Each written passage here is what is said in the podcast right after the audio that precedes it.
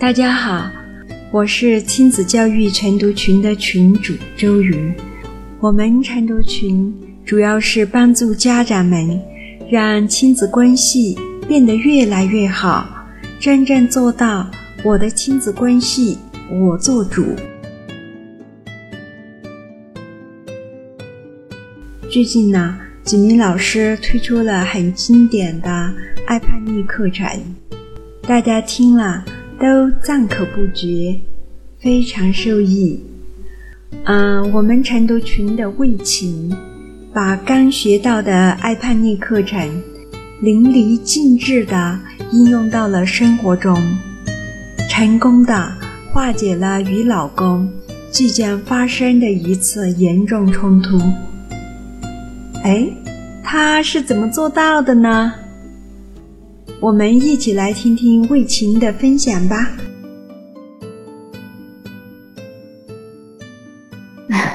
大家晚上好，我来分享最近的一个呃运用那个景明老师叛逆课程上的一个呃知识点来解决的一个长期以来以来的一个问题，我觉得还是蛮有收获的，所以跟大家一起分享一下。嗯，这个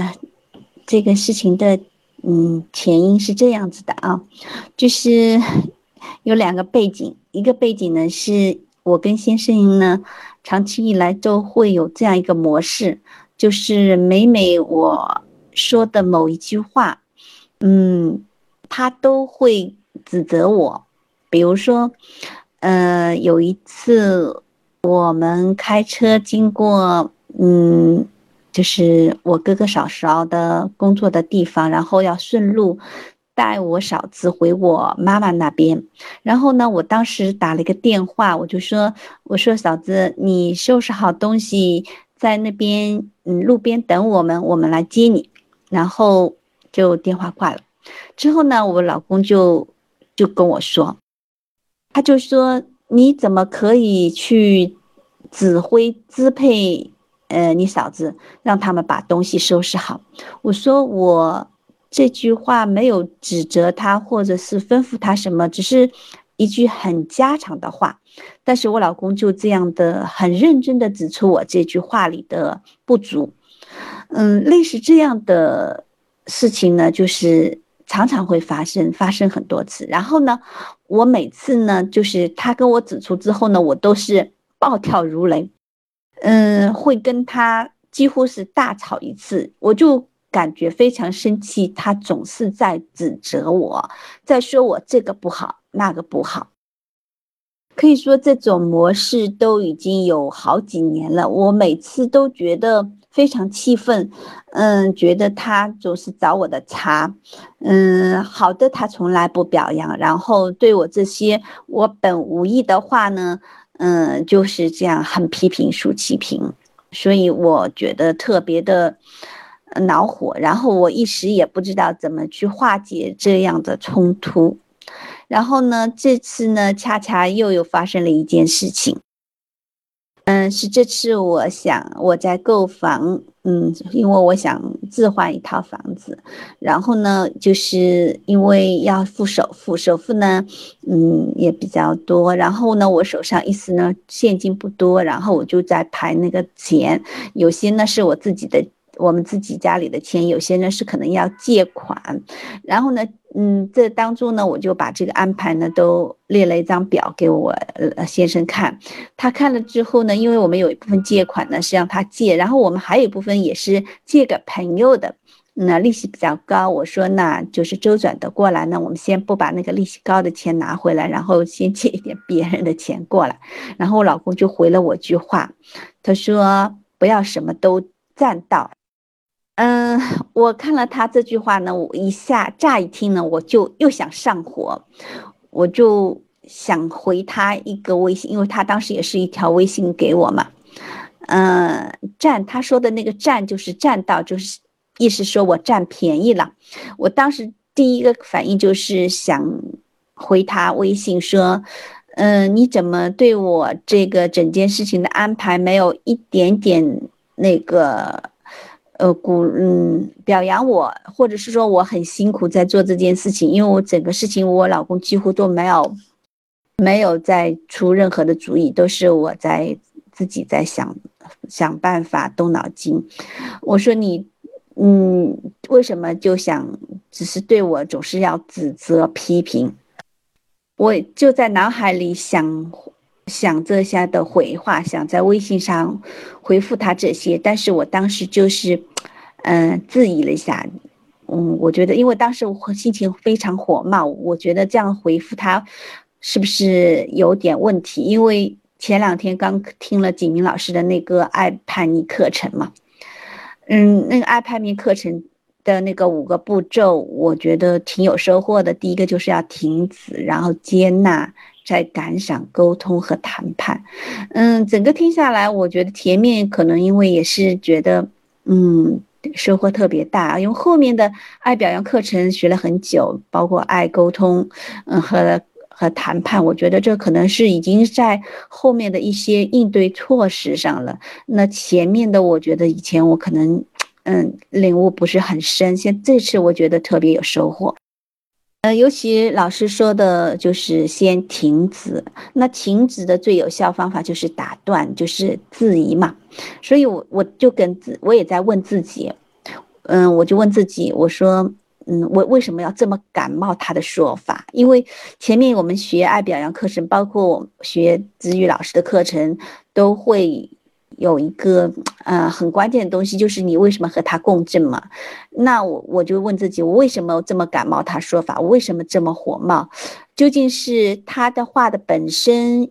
真的是出了问题，还是只是我的想法？或许只是我与那个我以为的想法，其实产生了共振。嗯，所以我当时就质疑自己，我为什么一定要这么火冒？然后我又问我自己，呃，我先生的这句话本身有错吗？嗯，听起来像是指责、批评啊，你不要什么都去占，都占到，嗯，都都怎么都占全了啊，自己不吃一点亏。然后，然后我在想，他这句话如果，嗯，从正面的考虑说。那不要去占人家，然后我就在想，的确，因为我就算暂时把这个资金筹集了，可是第二个月，嗯，我还是有一个空缺，因为我借了钱，我还是要还人家，那我这个空缺我怎么补？那还是要依靠老公把我们原来的那个借的钱拿回来。那如果我去否定他，那他如果回了我一句说好行，那那我们就借在那儿，那你拿什么去还 你借的钱呢？我想这个。我好像也有点气短啊，所以我就在想，哎，老公这句话好像，嗯，表面上是好像说批评我不要去占便宜，但是他也在考虑到我们真正的去解决问题的根本的办法，还是要把我们那个钱拿回来。这样子的话，不去借人家的钱，那其实是最根本的解决问题的方法。所以刨开这些，嗯，其实。他的话的本身没有错，也是非常有效的解决办法。嗯，所以我这么一想，我我就觉得我那个火没有那么大了。当我的火没有那么大的时候呢，啊，我又静下心了。这时候我就觉得真的是老师说的，你质疑了，你就打断了你那原来的那个对他人的这种一个想法。然后我就想，嗯，他的话。哪怕是不对，或者是对，那我一定要这样去回击他、反驳他，那我还是很火冒呀。那我能得到什么呀？我可能是只能是对抗、吸引对抗、敌视、吸引敌视，我不能解决任何问题，只是一种争吵，一种争吵。那我为什么不可以换成另外一种？另外一种想法呢，一种正面的想法，它可以是一种提醒呀，一种一种就是这种，嗯，正面的一种警示呀，嗯，所以我就在想，我为什么不能把它想成我要的那一面？因为老师子宇老师讲的课程中讲的，就是一事中都有两面，有我不要的一面，就是我看到的哦，就对我的一种批评，对我的一种指责，但是我也可以成想成是我要的一面哦，对我是一种提醒，也是一种正确的指导，或者说正确的一种我们家里处理问题的一种方法。